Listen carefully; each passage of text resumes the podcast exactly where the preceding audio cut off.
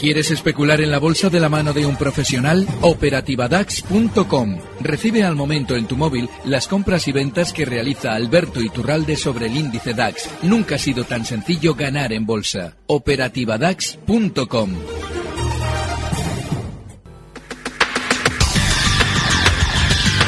El análisis del día con visión global.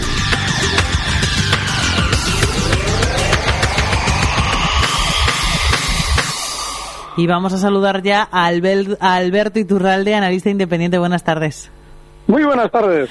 Alberto, ha empezado la jornada en Wall Street bastante regular, pero parece que eh, no va a terminar tan mal, ¿no? La indefinición, ¿a qué la achacas tú? ¿A la guerra comercial? ¿A las palabras de Trump sobre la Fed? ¿A qué? ¿A todo en general? ¿A que estamos en agosto? Hay que recordar lo que comentábamos justo el 31 de julio, la semana pasada, cuando nos enterábamos de que por fin la Fed bajaba los tipos de interés. Y es que esa es la noticia que se esperaba en tono positivo para que los inversores se fueran tranquilos de vacaciones. Bueno, aunque ese sea el análisis del día, en realidad tenemos que hacer el análisis de la semana. ¿Por qué? Pues porque efectivamente desde que se bajan los tipos de interés y todo el mundo ya se relaja, eh, se produce una sensación positiva justo el miércoles pasado para que, como tal y como avisábamos el miércoles, se diera, se diera día libre a las caídas con todos los inversores tranquilos y de vacaciones. Eso es lo que hemos vivido durante estos días. ¿Qué es lo que pasa?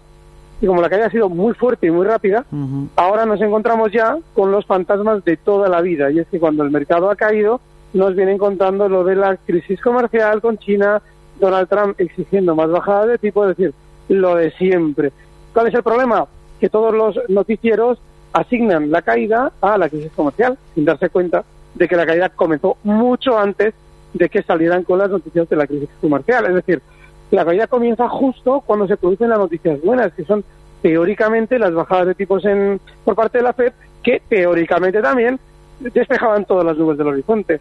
Claro, lo que nos dicen los noticieros es que las caídas comenzaban justo con esas noticias positivas y cuando ya han tenido un grueso de descenso importante es cuando nos de nuevo nos vuelven a colocar en la mesa las noticias de la crisis comercial con China. Con lo cual, otro engaño, el de siempre, y ahora lo lógico es que después de ver todo este descenso durante estos días, lo que veamos es un rebote por la inmensa sobreventa que tiene el mercado, dado que ahora ya nos dan las razones para vender. Es decir, una vez que ya hemos caído, nos dicen, ojo, tengan ustedes cuidado porque de nuevo aparecen los aranceles en el horizonte, tengan mucho cuidado con la bolsa, bueno, lo de siempre. En el momento en que van a rebotar, nos dicen que salgamos. Y a eso obedece el cierre de sesión que tú estás relatando, es decir, que Estados Unidos recupera de nuevo el tono. Sí.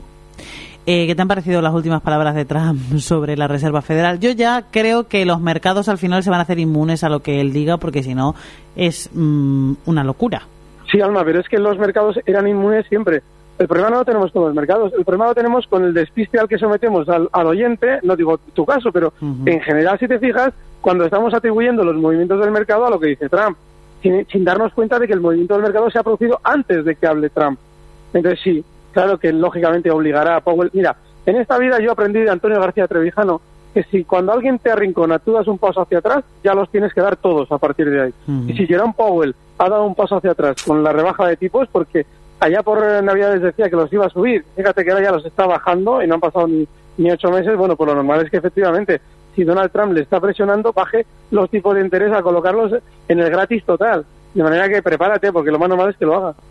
¿Qué crees que va a pasar con la guerra de divisas entre Estados Unidos y China? ¿Va... Nada, eso nada, nada. Es que eso, mira, de verdad, eh, eh, hoy, hoy leía en Twitter que hoy es que las criptodivisas igual sufren la guerra comercial con la que, tiene Estados Unidos con China entre el yuan y el dólar, nada. O sea, películas. Mira, cuando sucede algo en el mercado, inmediatamente alguien aparece para asignárselo a algo.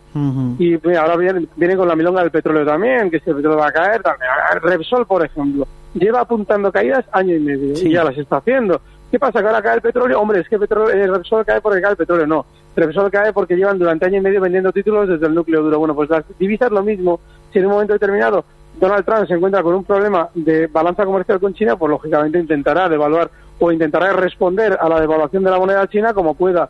Pero eso no es una guerra de divisas, es simplemente una situación normal en la economía. Alma. ¿A qué achacas tú precisamente la situación de bajada en los precios del petróleo? ¿Está cayendo más de un 4% hoy? Mira, los precios del petróleo eh, durante los últimos años se han utilizado a la hora de mover el mercado se ha utilizado como arma económica contra los países que no nos interesan. Por ejemplo, Venezuela. Si tenemos determinado quieres atornillar a Maduro, lo que haces es bajar el precio del petróleo y todos los países que en un momento determinado todavía no hemos dominado, si viven del petróleo, lógicamente se van a ver perjudicados. Eso es lo que se debe decir. El petróleo lleva durante los últimos 10 años obedeciendo única y exclusivamente a criterios políticos, no económicos, políticos. Y es lo que estamos viendo ahora. Lo que ocurre es que aquí viene la parte B para el especulador. Hay que entender que Repsol ya lo sabía. Es que lo curioso de todo esto, Alma, es que Repsol ya sabía que iba a pasar esto con el petróleo. Porque Repsol durante el último año y medio se ha dedicado a vender todos los títulos, su núcleo duro, todos los que ha podido y demás, con noticias tan absurdas como que iba a subir el dividendo, como que iba a ganar muchísimo, que luego no lo ha ganado, que si han descubierto nuevos pozos de petróleo, que ya los habían descubierto 10 años antes, pero te lo cuentan ahora para que tú compres, claro, el valor cae. Y ahora vienen y dicen, no, es que el petróleo cae. ¿Cómo? La semana pasada pegó un rebote Repsol del 13% en dos sesiones para decirnos que tiene unos maravillosos resultados. Y en el momento en el que nos ha vendido todos los títulos en 14.60, en dos sesiones vuelve a 14, perdón, a 13.20. Y ahora la culpa la tiene el petróleo. No, lo han organizado de maravilla. Como sabían que el petróleo iba a caer, la semana pasada te lo suben artificialmente para venderte los títulos y ahora cae por el petróleo. No, cae porque los han vendido todos los títulos en 14.60. Alberto, para terminar, dime en qué te quieres fijar, en qué valores te quieres fijar durante el mes de agosto con tu gran capacidad de predicción. Cuéntame.